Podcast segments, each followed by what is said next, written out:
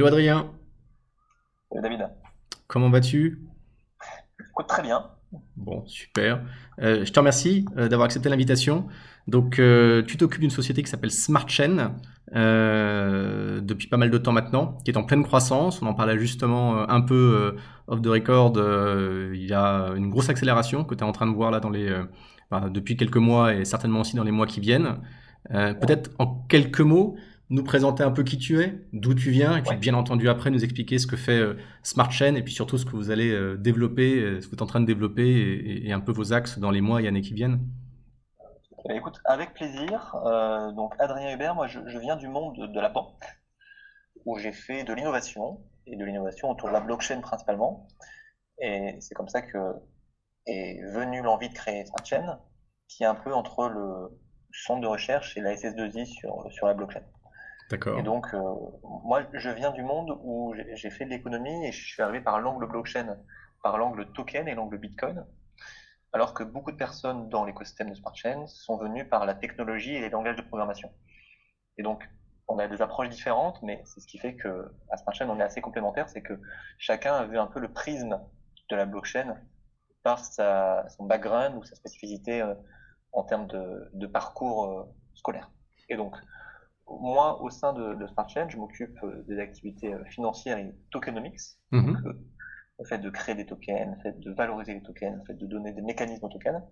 Et c'est une des activités qu'on fait à cette chaîne parce qu'au-delà de développer, on, on va dire, on, on construit les projets sur l'ensemble de la chaîne de valeur, que ce soit sur la partie création de tokens et mécanismes d'economics, et sur la partie euh, communication avec une, une grosse partie communauté qui est très importante dans l'univers de la blockchain. Ok, donc tu viens aussi avec un, enfin, un vrai input métier venant de la banque, euh, j'imagine, au-delà effectivement de, de ta sensibilité plus technique. Alors, qu'est-ce que vous construisez concrètement? Euh, qu'est-ce que vous produisez concrètement? Qui sont vos clients? Euh, qu'est-ce que vous commercialisez pour être un peu bas du casque? Alors, nous, on est comme une SS2I classique, à part qu'on est très, une très forte consonance R&D et tech, hein, parce que c'est important dans notre, Ouais. dans notre écosystème on fait du développement expérimental un peu tout le temps. hein. Hmm, C'est-à-dire qu'on on n'a pas une maturation de la technologie blockchain aujourd'hui qui fait en sorte qu'il y a des briques qui sont réutilisables et il y a toujours un peu de personnification, il y a toujours un peu de développement spécifique sur des projets. Il y a encore très peu de briques produits blockchain qui sont en train de sortir du marché. Ouais. Mais il y en a quelques-unes, comme des marketplaces NFT par exemple, Ouais. qui est un, un secteur où nous-mêmes on s'est positionné, mais au-delà de cette partie marketplace NFT, nous, nos clients, des entrepreneurs de l'écosystème blockchain ou des fondations blockchain. Ouais. Donc on est, on est ce qu'on appelle cross-chain, on travaille avec plusieurs protocoles et plusieurs langages de programmation. Ouais, on va y revenir. c'est de développer des projets Mhm. techniques, donc de l'architecture technique jusqu'au développement technique, sur la blockchain et ses couches. Parce que la blockchain, c'est évidemment l'un des, des gros sujets de notre côté, mais après, il y a toutes les problématiques back-end et front-end pour faire parler la blockchain avec euh, l'utilisateur. Ok. Euh, aujourd'hui, c'est plus sur un secteur d'activité en particulier. Vos clients se situent plus, par exemple, dans la finance, euh, j'imagine, ou, ou pas nécessairement? Alors, c'est vrai qu'il y a beaucoup de cas d'usage financiers dans la blockchain. Mhm. Donc, du coup, on a une proportion assez forte, mais on a des cas d'usage qui sont assez variés. Donc, euh, ça peut être autour des cas d'usage du sport, des cas d'usage du monde de l'art et de la musique, par exemple. Ça peut être aussi des cas d'usage autour de la, la transition écologique, par exemple, avec Cardashift, qui est un des projets qu'on qu'on a co-développé. Donc, en fait, le- les cas d'usage qui sont très financiers sont en train aujourd'hui de dériver vers d'autres cas d'usage. Euh, et donc, oui, on a principalement des cas d'usage financiers, mais d'autres cas d'usage sont, en- train de naître et on se positionne dessus. Est-ce qu'on peut en prendre un ou deux euh, sans rentrer dans des zones de confidentialité, mais que l'on peut un peu, euh, un peu creuser pour comprendre spécifiquement ce que vous produisez pour ces acteurs-là, et puis comment vous les produisez derrière? Oui, bien sûr. Bah, l'un des projets, par exemple, qui est un vrai projet euh, financier euh, DeFi, donc finance décentralisée, Ouais. c'est un projet qu'on a fait sur la blockchain Tezos, Ouais. qui s'appelle Vortex. Ouais. Et donc, le, le principe, c'est de créer un exchange décentralisé, et donc sur lequel n'importe quel utilisateur peut ou trader, ou être le market maker et apporter de la liquidité sur euh, bah, les différentes paires, les différents tokens et cryptos de l'écosystème Tezos. Donc ça, on a, on a été le CTO externalisé de cette euh, entreprise, de ce partenaire. Euh, et donc ça, c'est un, un premier qui est un projet qui est vraiment très euh, très blockchain DeFi. Il est live aujourd'hui, ce projet, toujours? Il est live, et il y a une version 2 qui sort dans les 4 à 6 semaines, qui va permettre d'être un des, un des projets DeFi les plus complets en termes de fonctionnalité sur l'écosystème Tezos, qui est assez balbutiant. Et donc, nous, on s'est positionné en tant que développeur, co-développeur, parce qu'on n'est pas tout seul, sur ce, sujet qui est euh, la DeFi et évidemment l'échange de valeur sur blockchain. Alors, si on creuse un petit peu côté euh, usage, expérience utilisateur, concrètement, qu'est-ce que je fais sur cette marketplace? Quelle est la valeur, on va dire, que ça me et quelle est la valeur que ça, que ça, produit ou que ça, que ça m'apporte concrètement? Alors, ce n'est pas tout à fait une marketplace, même si on peut appeler ça une marketplace. Euh, là, c'est vraiment, en fait, on a des solutions euh, du Web 2 qui permettent d'échanger de la valeur. Et généralement, c'est des plateformes qui gèrent un carnet d'ordre, qui centralisent la, proposition de valeur, qui centralisent la crypto sur des carnets d'ordre. Et donc, l'écosystème blockchain a réfléchi comment on peut avoir de façon décentralisée des échanges, des plateformes qui ont une grosse liquidité pour échanger de la valeur. Et donc, en gros, comment on peut concurrencer des Binance qui sont centralisés. Donc, Uniswap a construit le premier DEX, le premier exchange décentralisé, avec le principe de pool de liquidité. Donc, chacun peut devenir le market maker, peut devenir celui qui apporte la liquidité sur ces pools de liquidité. Et Uniswap a construit ce principe qui est maintenant un énorme succès. Et donc d'autres euh, blockchains et d'autres projets ont concurrencé Uniswap sur cette proposition de valeur. Donc nous, on a fait partie d'un projet avec un client qui a créé un Uniswap-like sur Tezos. Et donc le principe pour l'utilisateur, c'est il connecte son wallet, comme dans tout le Web3, mmh. et il peut se positionner ou en trader pour échanger la valeur avec une grosse liquidité sur les paires, ou market maker, je appelle ça market maker, mais apporteur de liquidité, pour fournir de la liquidité à la plateforme et être récompensé et payé pour. Ok. donc, c'est ce rôle-là que la DeFi a créé, le rôle d'apporteur de liquidité pour les particuliers. Donc, gros sujet aussi de sécurité de votre côté quand vous euh, développez ça. J'imagine que vous devez vous auditer dans tous les sens, euh, parce que le problème, il est là aussi en partie souvent aujourd'hui. Tout à fait, c'est un énorme sujet. C'est d'ailleurs pour ça que ce projet-là a été fait sur Tezos. Tezos qui a des garanties en termes de sécurité, avec le, langage formel qui est utilisé, et, donc, c'était aussi la proposition de valeur d'avoir un exchange qui est sécurisé et qui surtout euh, est né dans un écosystème qui est Tezos, qui est un écosystème petit évaluation et qui avait besoin de plateformes décentralisées pour agréger la liquidité et fournir de la liquidité aux tokens de l'écosystème Tezos.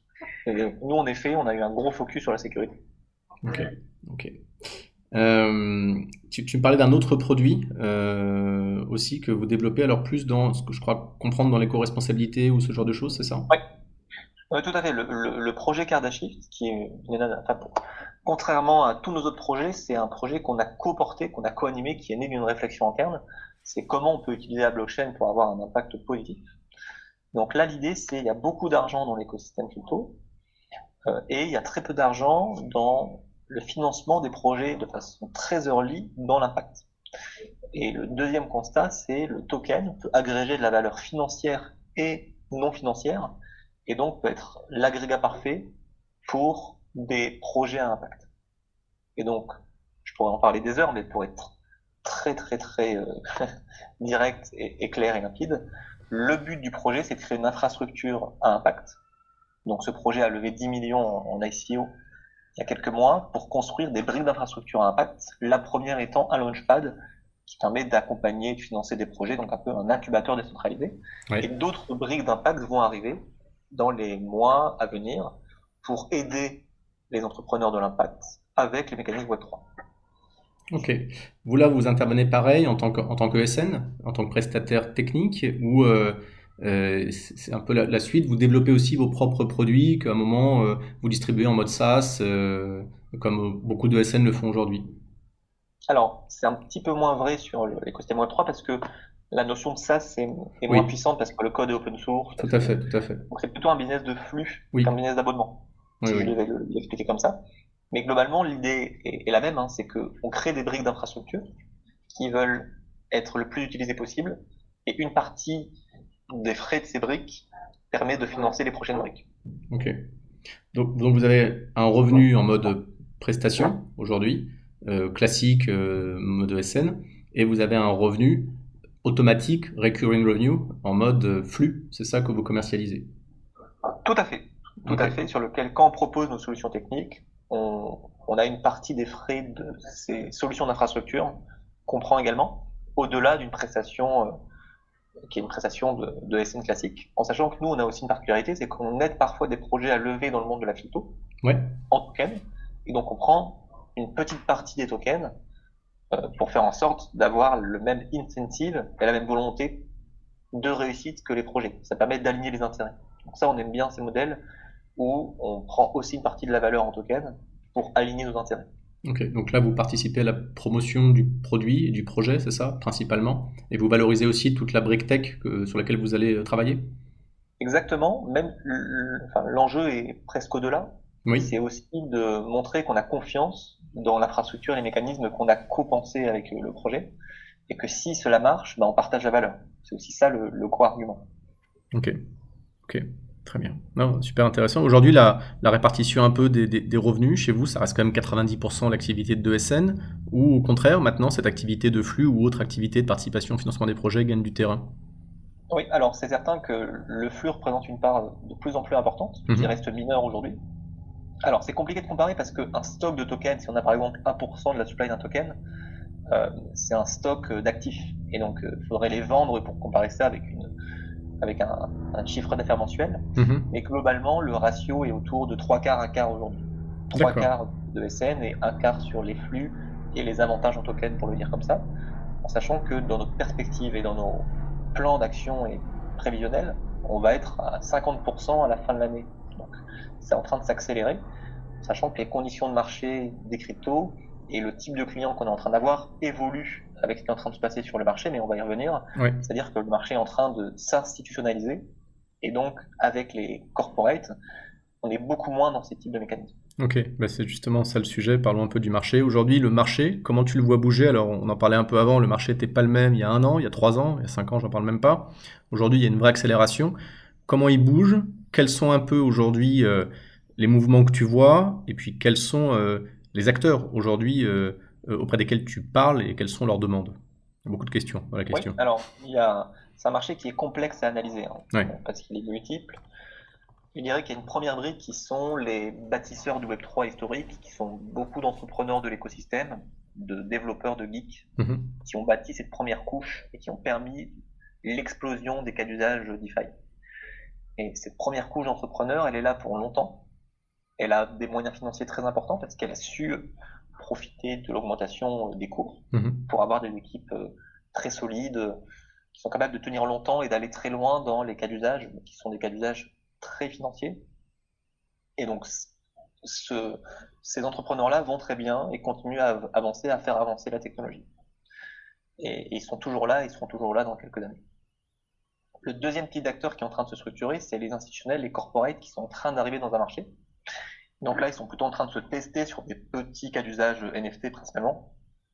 Donc là, la demande est plutôt comment je peux avoir une communauté autour de ces cas d'usage, comment je peux avoir des solutions clés en main et être très bien accompagné pour aller dans ce monde Web3, qui fait de moins en moins peur et qui est de mieux en mieux compris, mais c'est progressif, surtout en Europe et en France, euh, en termes d'adoption et de compréhension. Par contre, ce qu'on remarque, ça c'est très intéressant, c'est qu'il y a beaucoup de boards de grandes entreprises sur lesquels c'est pas rare d'avoir un directeur de l'innovation, un, un directeur technique qui a des cryptos, qui lui-même est un particulier de l'écosystème, et donc qui est en train de d'onboarder euh, son entreprise, d'onboarder autour de lui, autour de ces thématiques. Et après, il y a le troisième acteur, qui est l'acteur particulier, qui est l'investisseur, le spéculateur. Mhm. Et lui, il a pris une petite claque il y a quelques mois avec euh, la, le- la baisse des cours et ce qui s'est passé sur euh, Luna avec Ouais. le, le stablecoin. Et ça, c'est, on est un peu dans une phase euh, molle sur cette partie euh, particulier qui est un peu en attente de comment le marché va se retourner. Et, et ça, ces particuliers qui ont explosé depuis deux ans en, en termes d'adoption, qui sont de plus en plus nombreux à utiliser ces outils, euh, vont, à mon avis, être, être drivés. Ça sera la première fois que notre écosystème sera drivé par plutôt les corporates et les institutionnels, alors qu'avant, c'était plutôt les particuliers qui se structuraient pour organiser le marché et créer les entreprises et, et les cas d'usage. Et donc là, on est en train de, de réinverser et en fait de revenir dans le standard de marché traditionnel. Normalement, c'est toujours les entrepreneurs structurés qui structurent un marché. Oui. Et dans notre écosystème, c'était d'abord des particuliers de par la décentralisation et de par que les entrepreneurs de l'écosystème un petit peu rebelles avaient pris ces outils en autonomie. Et en fait, là, la logique est en train de redevenir normale et de se réinverser, ce qui est très intéressant, mais qui, ça va pas se faire sans casse. Bah oui, nécessairement. Donc, ça va être compliqué à analyser. Aujourd'hui, justement, les principaux cas d'usage corporate que tu vois arriver euh, ou que tu penses pouvoir voir arriver dans les mois qui viennent, ce serait quoi? Bah, Le gros cas d'usage qui est très bien compris, c'est comment je fais en sorte d'animer ma communauté. Donc ça peut être très large, hein. ça peut être autour de la fidélité, Mhm. autour du paiement, euh, autour euh, de la construction d'une offre de valeur exclusive, sur des mécanismes euh, de, je sais pas moi, de d'exemplaires uniques euh, de marque par exemple, Oui. de cartes cadeaux euh, 3.0, de collections de clubs privés, tous ces cas d'usage autour des NFT, Oui. c'est des cas d'usage qui sont en train de, de décoller. Mais on va dire qu'aujourd'hui, l'expression de ce qu'on peut faire réellement avec les NFT dans le monde physique est assez faible. Demain, le NFT sera au cœur de la stratégie de grandes marques et permettra d'avoir des avantages extrêmement utiles au cœur de la stratégie des marques. Aujourd'hui, c'est pas le cas parce qu'ils se taisent sur des choses sans risque. Donc, si jamais tu achètes le NFT de la marque, tu peux aller dans la boutique et obtenir euh, une paire de chaussures exclusives. Mais c'est encore des choses assez mineures qui sont faites en termes de d'utilité de ce NFT euh, à moyen long terme, on va dire. Et ça, on sent qu'il y a une prise de conscience de ces marques de comprendre qu'on peut faire des choses, mais on on n'ose pas aller, on n'ose pas être le premier à tenter quelque chose d'incroyable. Et donc, euh, on, on est un peu en mode suiveur par rapport à ce que font les Américains qui arrivent avec euh, les cas d'usage métaverse et les cas d'usage NFT, euh, on va dire avec une très grosse intensité. Tu penses à quoi quand tu penses à cas d'usage incroyable ou à très forte intensité? Je pense qu'ils sont à réinventer. C'est qu'ils sont à réinventer, donc ils n'existent pas encore, Ouais. mais il est certain que les marques commencent à comprendre que le consommateur digital numérique de Mhm. demain sera le bêta-testeur clé pour euh, les produits et pourra même co-participer à la stratégie Hmm. sur des micro-décisions, sur des choses assez fines que les marques peuvent décider. Et donc on va avoir une, une espèce de rapport de force qui commençait à s'inverser, et ça c'est ce que les marques nous disent, hein, parce que c'est très intéressant. C'est le consommateur a toujours été écouté et de plus en plus roi, et on n'avait pas de moyen d'expression de ce consommateur. Euh, à part inviter quelques consommateurs par hasard à des dîners ou des choses comme ça, qui train. Mais c'était un petit phénomène. En fait, euh, on, on peut améliorer la communication et l'interaction avec nos utilisateurs grâce aux NFT qui sont des outils formidables parce qu'il y a une plateforme technologique pour interagir avec elles. Et ça, on sent que ce sont des cas d'usage qui vont se maximiser. Et moi, je, je, je- un cas par exemple que je vois tout à fait arriver, Ouais. c'est je peux entrer dans une boutique Apple seulement si j'ai le NFT d'Apple pendant de telle heure à telle heure pour bénéficier d'un support exclusif ou du, matériel exclusif, etc. Donc, je, je sens que le, le physique digital, en termes d'interaction, va créer des synergies beaucoup plus fortes que ce qu'elles sont aujourd'hui. Ok, ok, ouais, intéressant, effectivement. Euh, si on, on- on- tu, tu vois d'autres choses après sur le marché à part NFT, c'est déjà pas mal, euh, qui arrivent. je- Toi, tu es au cœur, l'avantage c'est que tu es au cœur de plein de projets différents que tu vois passer, donc euh, Bah, c'est vrai que la blockchain est un peu le sous-jacent technologique de beaucoup de choses. Ouais. J'ai parlé du métavers très rapidement, alors c'est pas ma spécialité, mais Ouais. c'est vrai que dans le métavers, il y a souvent euh, NFT et blockchain, hein, Ouais. par essence. Et c'est vrai que le, le métavers, c'est le, est le sujet également qui fait couler beaucoup d'encre autour des, des corporates parce qu'ils savent pas comment le prendre, comment l'appréhender, même s'ils sentent que c'est une tendance de fond qui va changer drastiquement la relation qu'ils vont avoir. Moi, juste un chiffre euh, qui m'était donné par un, un gros cabinet de conseil qui m'a dit dans les 2 à 3 ans, on aura peut-être 10% des ventes sur Internet qui se feront sur des métaverses. Alors, c'est ce que.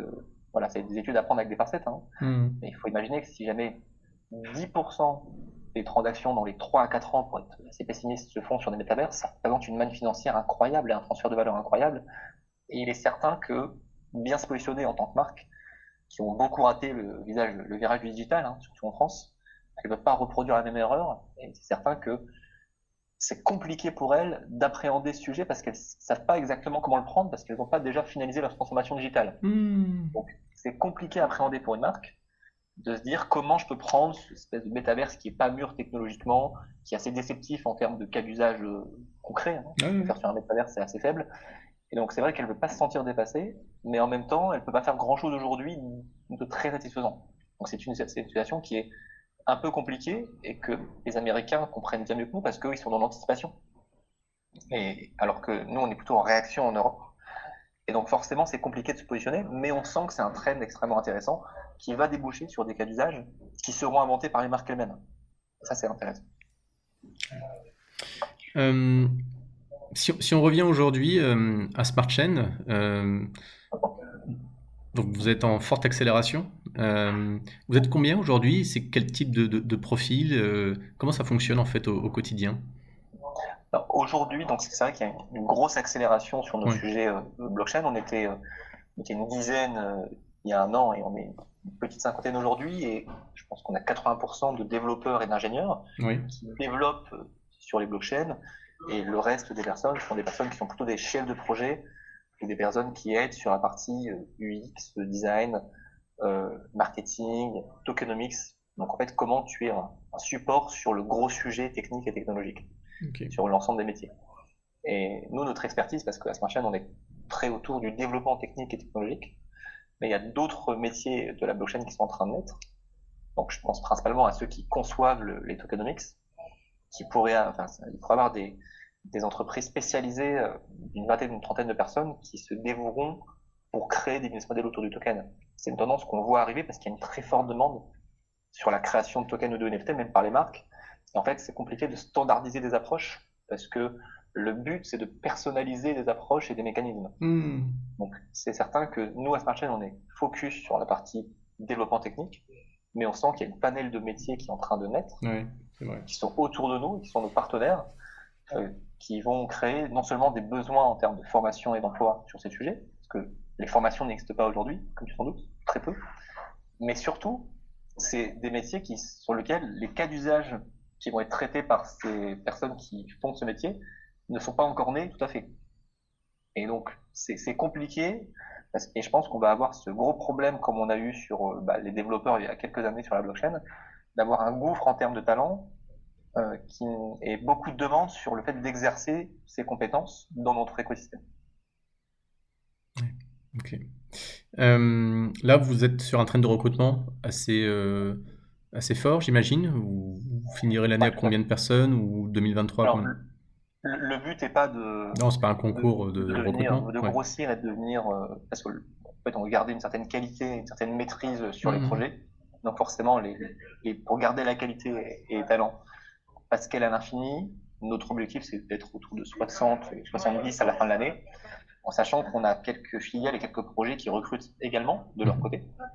Euh, je parlais de, de Kardashian par exemple, qui a une grosse, euh, un gros paille de recrutement. Et donc, euh, si on prend l'ensemble de nos projets et, l'ensemble des participations, ça va être une centaine de talents à la fin de l'année sur l'ensemble de nos sujets. Et nos clients et nos partenaires continuent à recruter, même dans cette période un peu plus compliquée dans l'économie. la blockchain, les NFT, le metaverse gardent un dynamisme extrêmement important et c'est vrai que c'est un, positionnement très intéressant à avoir en tant que jeune diplômé de se positionner sur ces métiers qui sont très dynamiques. Absolument, absolument. Euh, aujourd'hui, comment vous, euh, vous calculez la performance? Je ne sais pas si vous le faites, les métriques, la performance de vos projets. Pour avoir travaillé un peu en SS2I, euh, il y a des métriques, des OKR classiques. Aujourd'hui, tu livres un projet, bon, le code il est clean, ok, tout va bien. Mais derrière, comment tu pilotes la performance business? C'est quelque chose que vous suivez Est-ce que tu as quelques exemples là-dessus? Ouais, alors c'est une, une, bonne question. Alors nous-mêmes, on, l'a un petit peu subi parce que en pleine structuration euh, et en plein scale, tu, tu, te doutes que forcément on est passé d'une organisation qui était assez peu organisée à une organisation qui se devait d'être structurée pour suivre le rythme des clients. Hmm. Et donc, en fait, on s'est posé ces questions. Et nous, on a choisi deux approches assez fortes euh, qui répondront qu'en partie à ce que tu me dis, mais qui permettront de, de voir un petit peu la démarche. La première, c'est que ce qu'on aime bien faire avec des clients, c'est leur faire, termes de modèle économique, des forfaits. D'accord. Donc, en fait, le but, c'est d'avoir une expertise très forte sur le cadrage des différents sujets mm-hmm. pour bien évaluer exactement ce que bah, le client veut faire et ce que nous-mêmes, on doit faire techniquement. Et ça, c'est extrêmement compliqué dans notre euh, écosystème et c'est assez peu fait. C'est indispensable. beaucoup de régie. Parce que c'est plus compliqué que dans d'autres écosystèmes parce que c'est moins mature, parce que beaucoup de spécifiques, etc. Et donc nous, on se dit, on va faire un très gros travail de cadrage hmm. pour tout bien spécifier, hmm. que tout le monde soit aligné sur ce qui est livré, ce qui est fait, comment c'est fait. Et si jamais il y a un risque, on le partage parce qu'en fait, on fait un forfait de développement sur toute la durée de la mission. Et pour nous, c'est un moyen de, piloter notre marge de façon plus précise parce que du coup, on, va regarder que le cahier des charges en amont est très clair, ce qui n'était pas forcément le cas des entreprises à qui on a travaillé en tant que partenaire qui étaient plutôt en régie, qui et les clients dans notre écosystème ont tendance à rajouter des fonctionnalités et des features euh, à chaque call. Encore plus que dans le monde traditionnel ou dans le monde web 2. Ouais. Parce qu'ils voient des choses passer parce que ça va extrêmement vite. Et donc, du coup, c'est important de, bien clarifier les règles en amont sur ce qui est fait, d'avoir un positionnement qui est agile, mais qui est en même temps clair sur ce qui sera livré et dans quel délai. Parce qu'il y a beaucoup, beaucoup de projets, et c'est encore plus vrai dans la blockchain, euh, sur lequel les dates et les délais euh, peuvent être ajournés très fortement. Donc ça, c'est le premier, le premier positionnement qu'on a pris, c'est le maximum au forfait pour partager le risque et être très clair en amont. Ça, ça a assez bien marché. Je fais une petite parenthèse, c'est-à-dire que là, demain, partir sur un projet, tu parlais de régime, partir par exemple sur un projet en Scrum, alors je ne vais pas faire Scrum versus forfait, ça fait 20 ans, je pense qu'on fait ce débat-là.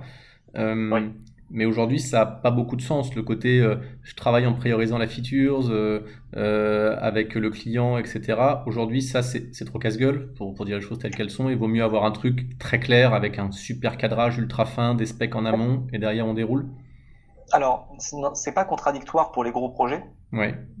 Parce que, en fait, tu peux très bien prioriser sur une liste de features et avoir un cadrage global sur toutes les features. Mm-hmm. Mais nous, on a beaucoup de projets qui sont aussi des projets sur des petites missions, par exemple des audits.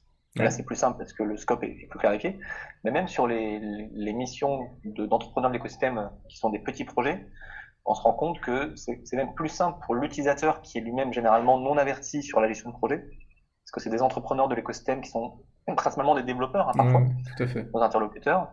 Euh, en fait, on les force à aller dans un cadre et le, Scrum qui est très bien est moins adapté aux personnes qui connaissent pas la méthodologie parce qu'ils pensent que l'agilité, c'est dire oui à tout. Ce n'est pas tout à fait euh, comme ça que ça fonctionne. Non, exactement. C'est la mauvaise adaptation de l'agilité, ça. Exactement. Et donc, du coup, en fait, euh, je suis pas un spécialiste de Scrum, mais on en a dans nos équipes. Ils hmm. nous ont bien dit, ça marche très bien avec des clients qui savent très bien comment ça fonctionne. Ouais, il faut être mature sur du Scrum.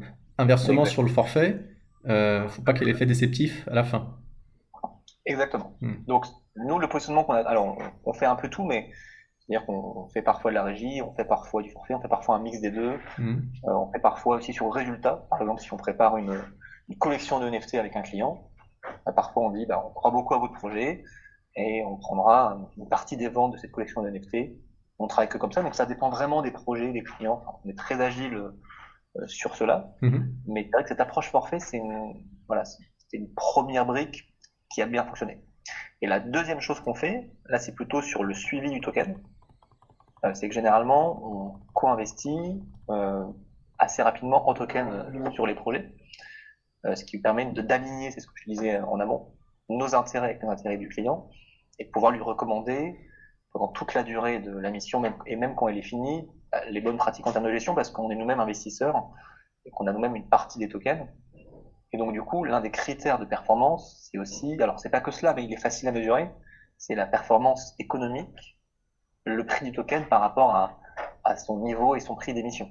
Hmm. Donc, à quel point on a créé de la valeur pour les utilisateurs, qui est un des gros enjeux. Alors, c'est un enjeu, enfin, c'est que financier ce critère-là, hein, j'en ai bien conscience, mais il est quand même très efficace pour la création de valeur et comment le projet a été perçu dans l'écosystème. Et c'est vrai que quand un projet explose en termes de cours, bah, non seulement tout le monde gagne, euh, et nous compris parce qu'on a participé à son éclosion, mais en plus de cela, ça veut dire que la, communauté va la, en fait, la, la, considérer comme ayant créé la valeur, parce que sa, sa base s'est élargie, parce que l'utilité est très forte.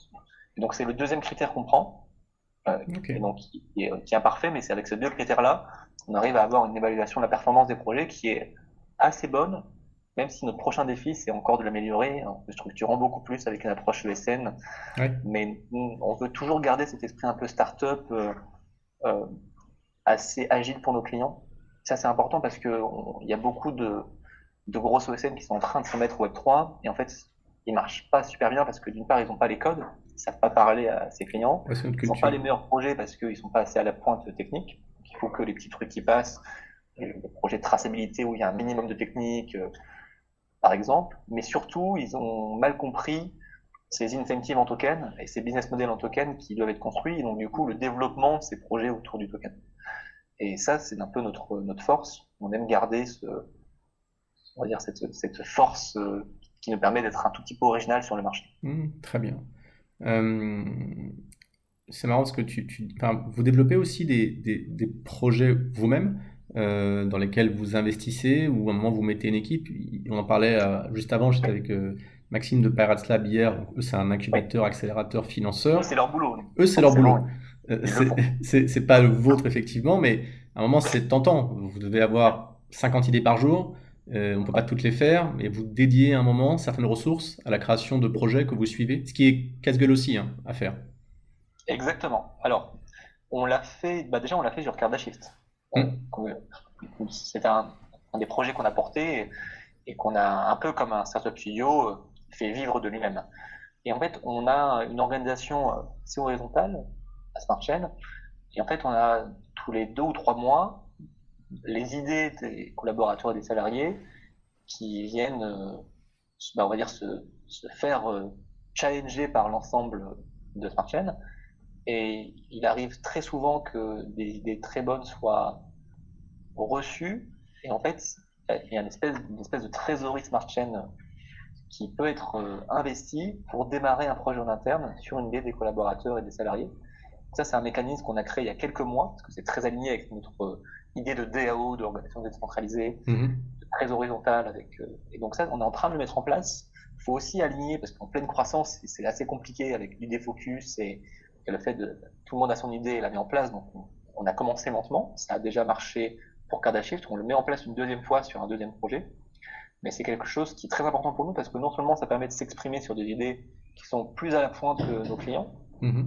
parce que nous-mêmes, on est au cœur de l'expertise et les clients, et surtout les clients corporate, ont un petit peu de retard. Donc, quand c'était que avec des entrepreneurs de l'écosystème ou des fondations, on était à la pointe, mais là, comme on est en train de se corporatiser, si je puis dire, on a peur de, enfin, on veut toujours être à la pointe, donc tester des projets et faire des idées, euh, on apprécie ça. Et le deuxième mécanisme qui est très important, qui représente à peu près 30 à 40% de notre chiffre d'affaires, hein, c'est le fait de faire des grants, donc des projets qui sont payés par les fondations blockchain. D'accord. Euh, et donc ça, ça nous permet non seulement de lancer nos propres projets et nos idées pour créer du tooling ou pour créer euh, quelque chose qui sert la fondation et l'écosystème d'une blockchain sur lequel on se fait rémunérer. Donc c'est un très bon équilibre entre l'entrepreneuriat en interne sur des idées et des besoins que les développeurs ont. Parce que généralement, je dis un exemple très simple, hein, c'est ah il manque une librairie qui fait ça sur telle blockchain. On propose de la faire à la fondation. La fondation est ravie parce que je comprends que c'est un grand enjeu parce que nous-mêmes on l'a eu, qu'on est assez représentatif des développeurs qui travaillent sur cette blockchain. Et la fondation finance cette librairie.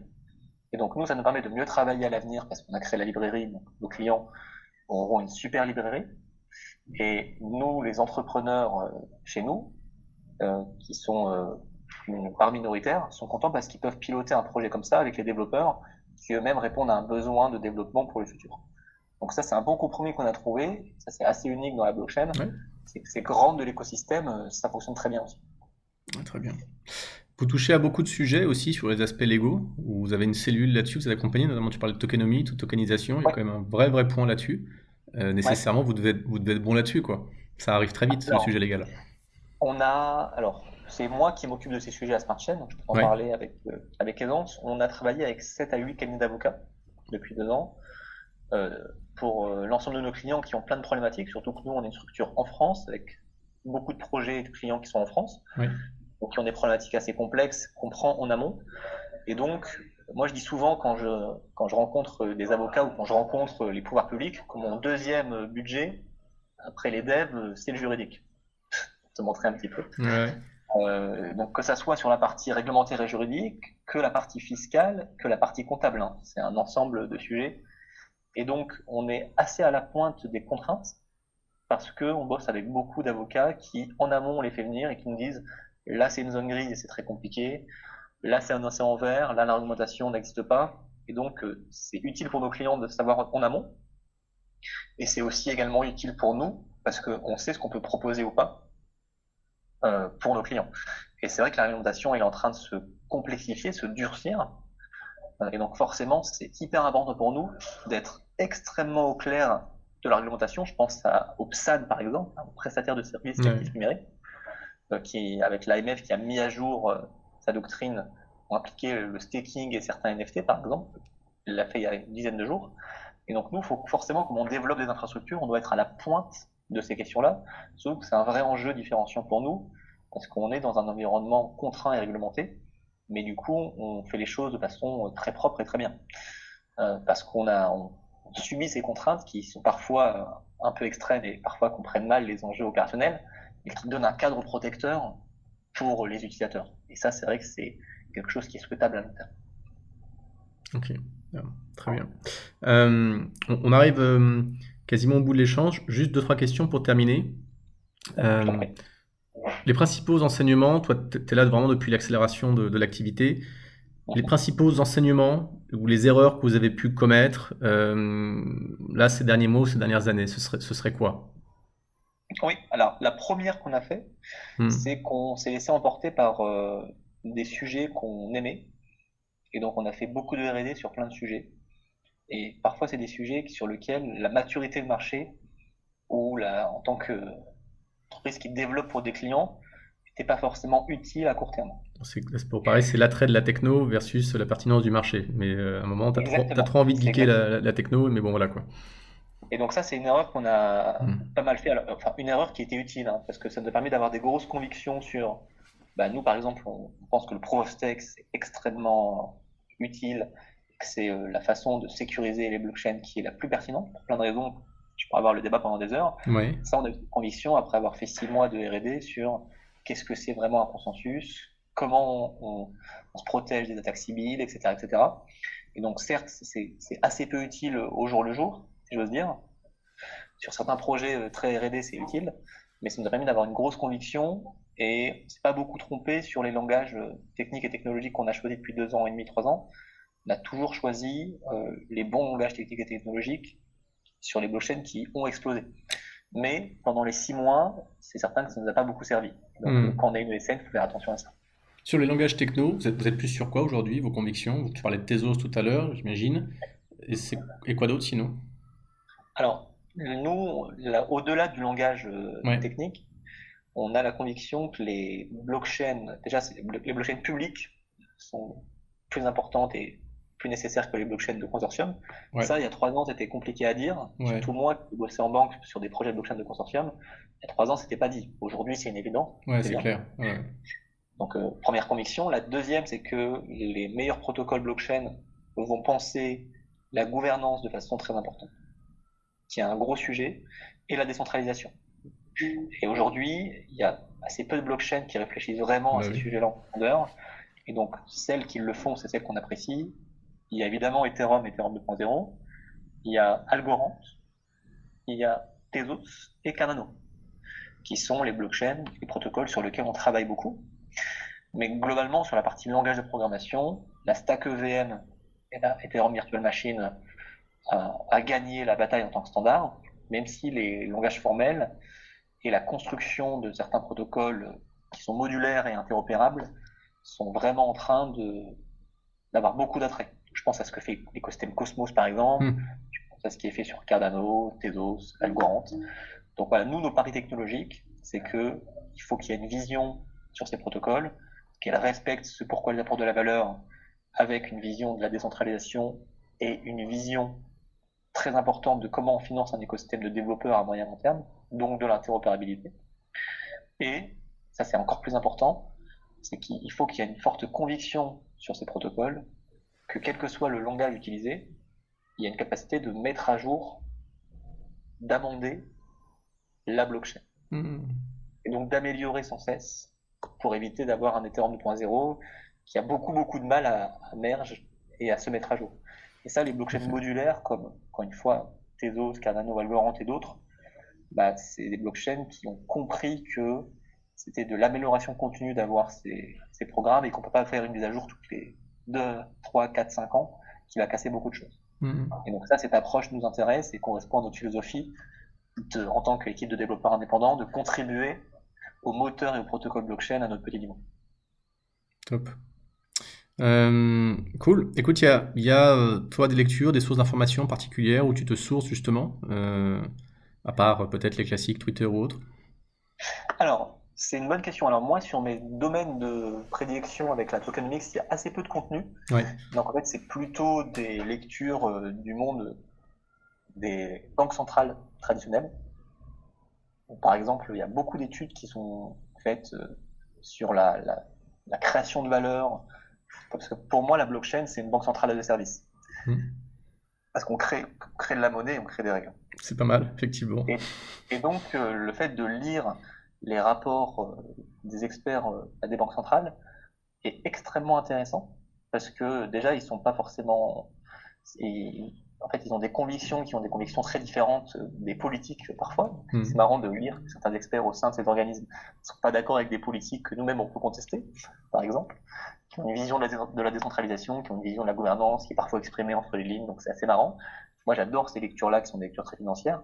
Sur la partie blockchain pour des néophytes, moi, je, je pense que la, la, série vidéo la plus intéressante à regarder et la plus complète, c'est la série de Gary, euh, qui, est, qui, était l'ancien professeur au, au, MIT, avec la, la, chaîne du MIT, une vingtaine de vidéos qui sont, qui sont publiques, qui maintenant est devenue secrétaire du Trésor américain. Mmh. C'est assez intéressant d'avoir le panel de, de vidéos. Et après, c'est vrai que la qualité de certains contenus est, variable en fonction du niveau de maturité qu'on a sur la technologie.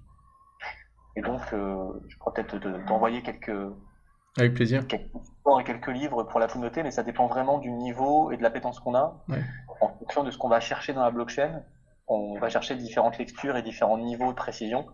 Et je donne un exemple très simple qui est très concret, c'est que moi j'ai un ami qui est un ami juriste, par exemple, qui s'intéresse beaucoup aux, organisations, aux modes de gouvernance, et qui lui euh, lit deux à trois livres par semaine sur ces sujets et comment ça peut s'appliquer à la blockchain. Alors que moi qui suis un peu au fait de ces sujets-là, j'avais pas vu qu'il y avait une telle lecture, telle abondance de lecture sur ces sujets-là. Donc chacun peut un peu avoir ses, chaque, chaque domaine a ses propres euh, lectures qui sont extrêmement nombreuses et extrêmement intéressantes parce que la blockchain applique des fondamentaux et des problématiques que ça, sur lesquelles ça fait 2000 ans qu'on se pose la question.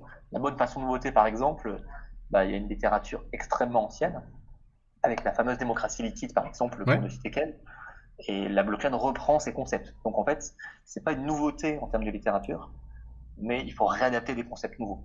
Et ça, c'est extrêmement intéressant. Oui, ça devient une réalité potentiellement, pour la première fois dans l'histoire de l'humanité.